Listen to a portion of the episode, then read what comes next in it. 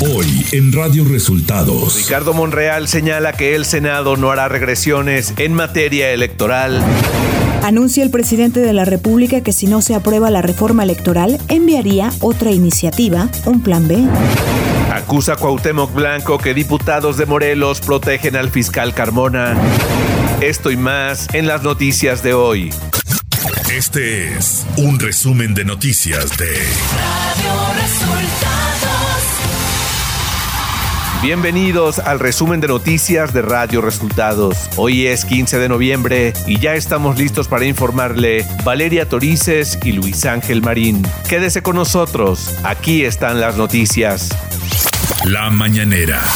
En la conferencia de prensa de este martes, el presidente Andrés Manuel López Obrador dio a conocer que si no se aprueba la reforma electoral, tiene un plan B, por lo que enviaría otra iniciativa. Que ya de una vez se resuelva lo de la reforma constitucional y como es tan importante el que haya democracia, pues es probable que yo envíe una reforma a la ley que no requiere de dos terceras partes.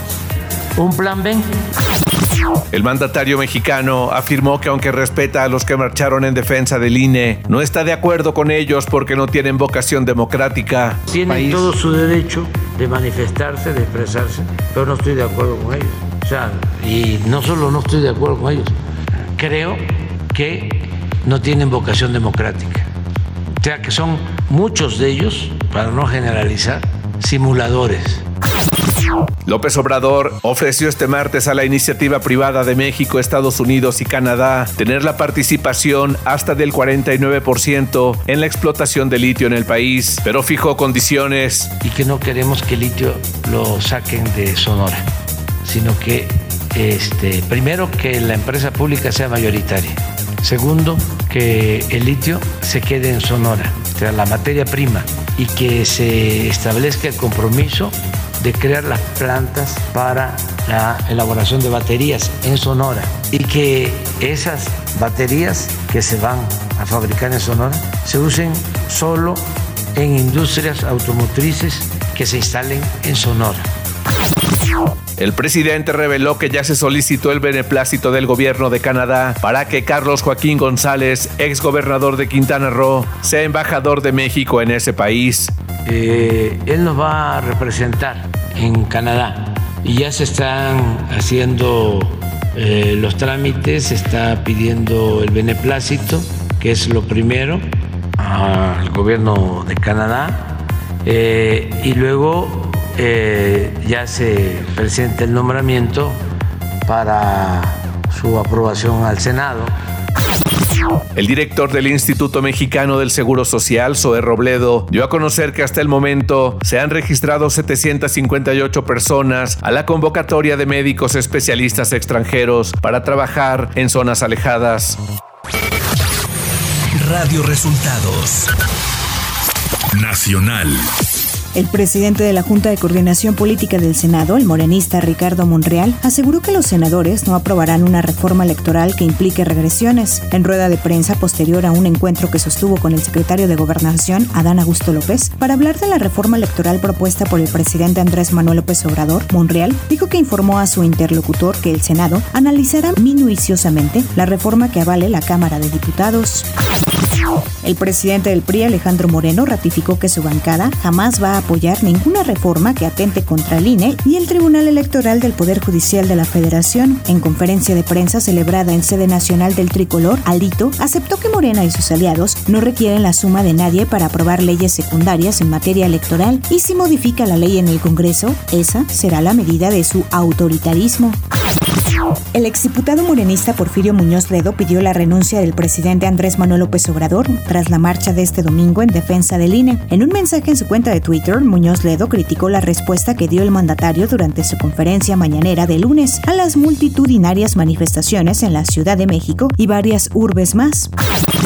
Un juez federal otorgó una suspensión definitiva a favor del amparo del senador morenista Ricardo Monreal y ordenó a la gobernadora de Campeche, Laida Sansores, que se abstenga de difundir información y realizar declaraciones o comentarios relacionados al legislador federal. Agustín Tello Espíndola, juez décimo primero de distrito en materia administrativa en la Ciudad de México, resolvió la suspensión definitiva para el efecto de que la gobernadora de Campeche y la unidad de comunicación social del gobierno de dicha entidad se abstenga de difundir información y realizar declaraciones, manifestaciones o comentarios con relación al quejoso, en este caso Ricardo Monreal. Los intereses de los grupos conservadores opuestos al progreso en los derechos de las minorías discriminadas cuentan con financiamiento y apoyo de gobiernos extranjeros, advirtió el presidente de la Suprema Corte de Justicia de la Nación, Arturo Saldívar, al inaugurar la Feria Internacional del Libro Jurídico. Añadió que los derechos no se defienden solos, es necesario defenderlos y ejercerlos todos los días para hacerlos valer. En representación del presidente Andrés Manuel López Obrador, el canciller Marcelo Brad participó este martes en el primer día de trabajo de la cumbre de líderes del G20 que se lleva a cabo en Bali, Indonesia. En la sesión denominada Seguridad Alimentaria y Energética, el secretario de Relaciones Exteriores reconoció el impacto que ha tenido la guerra en Ucrania en el desarrollo económico de los países al provocar alzas en los precios a nivel internacional. Ante ello, urgió a Rusia y Ucrania, así como al propio G20, a promover de inmediato un diálogo que permita el cese de las hostilidades.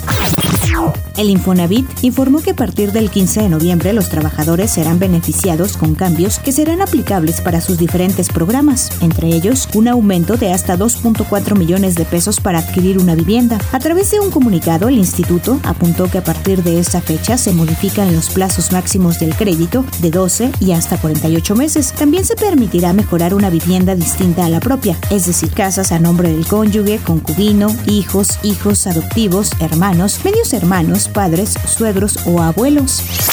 Economía.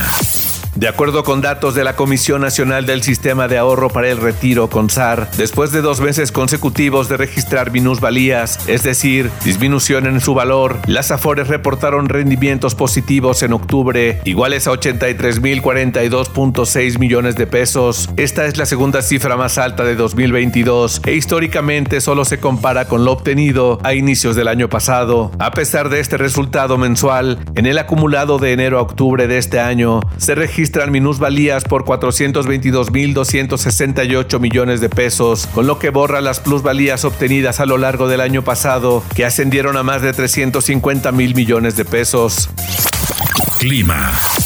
Para hoy el Frente Frío número 9 se desplazará sobre el oriente y sureste de la República Mexicana, propiciando a su paso lluvias puntuales muy fuertes en zonas de Veracruz, además de lluvias fuertes en Puebla, Oaxaca y Chiapas, las cuales podrían originar incremento en los niveles de ríos y arroyos, deslaves e inundaciones en zonas bajas de los estados indicados. También se pronostica descenso de la temperatura diurna sobre entidades del noroeste, norte, noreste, oriente y centro de la República Mexicana. Ciudad de México. La jefa de gobierno de la Ciudad de México, Claudia Sheinbaum, inauguró, en coordinación con el Instituto Mexicano del Seguro Social, el Hospital General Coajimalpa, el primero en la capital del país que ingresa al programa IMSS Bienestar y en el que se otorga atención médica a derechohabientes y a personas sin seguridad social.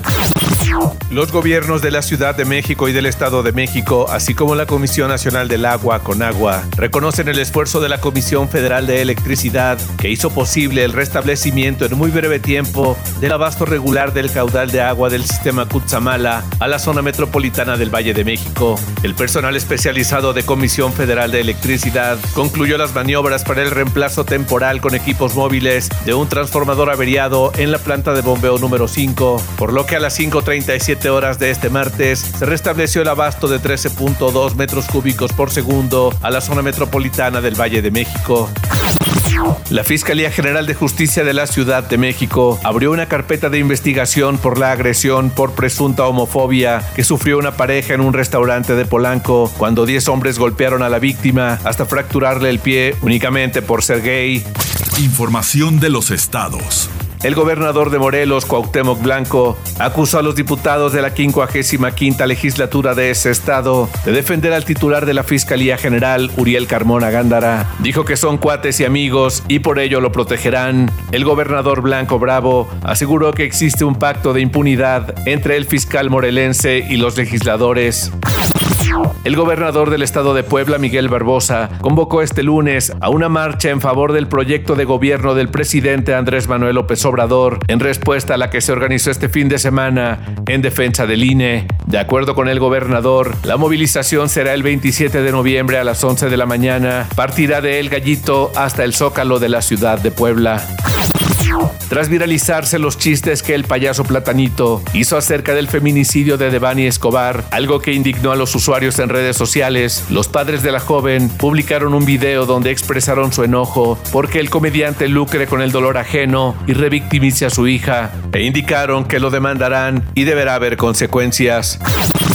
Un adulto mayor perdió el control de un vehículo que conducía por la zona centro del municipio de Río Bravo, Tamaulipas, con lo que lesionó a un agente de tránsito y a 23 personas de la tercera edad que esperaban cobrar sus pensiones federales frente a una sucursal del Banco del Bienestar. Cinco de los heridos debieron ser hospitalizados.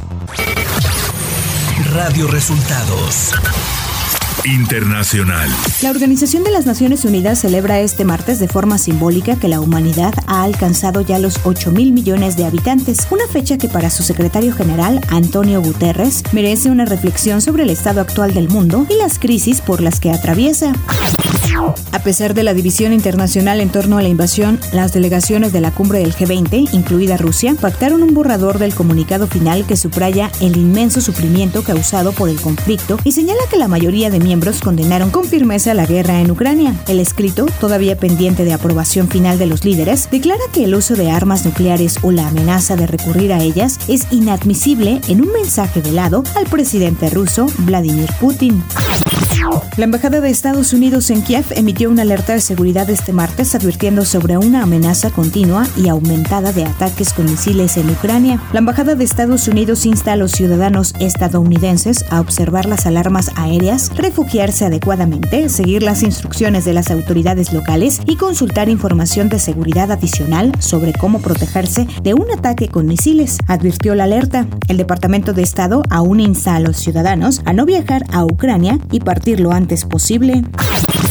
La demócrata Carrie Hobbs ganó la contienda por la gobernación de Arizona, imponiéndose sobre su rival Carrie Lake, republicana y una de las principales defensoras de Donald Trump. La derrota de Lake ocurre tras el fracaso electoral del candidato republicano al Senado, Blake Masters, y el candidato a secretario de Estado, Mark Finchem. Tecnología. El actual CEO de Twitter, Elon Musk, ha anunciado que eliminará una funcionalidad clásica de la plataforma que permite conocer desde qué versión móvil se ha hecho una publicación, ya sea web, un iPhone o Android. Google anunció el lanzamiento de la beta de Health Connect, una aplicación para dispositivos Android destinada a reunir todos los servicios de este sistema operativo enfocados a la salud, bienestar y al fitness. Espectáculos. David Zaslav, jefe de Warner Bros. Discovery, está interesado en continuar con el mundo mágico de J.K. Rowling, y aunque no hay nada actualmente en desarrollo, la obra de teatro de Kurt's Child podría ser la siguiente de Harry Potter en llegar a la pantalla grande. Esta obra de teatro escrita por Jake Throne se sitúa 19 años después de los acontecimientos de Harry Potter y las Reliquias de la Muerte, y sigue al hijo de Harry, Albus Severus Potter. Si bien esta sería la mejor opción para cautivar de nuevo al público, faltaría ver si J.K. Rowling lo aprueba y si los actores de la saga original como Daniel Radcliffe, Emma Watson y Rupert Green estarían interesados en repetir sus roles. Deportes. Bettina Rosa, esposa del entrenador Diego Coca, adelantó la llegada de su esposo a Tigres para reemplazar a Miguel Herrera como entrenador para el Clausura 2023, publicando en sus historias de Instagram una confirmación de la noticia que ya se esperaba. La esposa de Diego Coca hizo el anuncio antes que el equipo. Y tras el anuncio de que quedó fuera de la selección que irá a Qatar 2022, el futbolista Santi Jiménez dio a conocer en una entrevista que tomó las cosas con calma y que está tranquilo. Sé que Dios tiene preparado un camino para mí y estoy tranquilo en esa parte, dijo en entrevista el delantero de Feyenoord. Y en la buena noticia de este día, la empresa biotecnológica china Sinogone fue la encargada de la clonación de la hembra del lobo ártico. Maya se encuentra en buen estado de salud en un laboratorio de la firma ubicado en el este de China. Y hasta aquí las noticias en el resumen de Radio Resultados. Hemos informado para ustedes Valeria Torices y Luis Ángel Marín.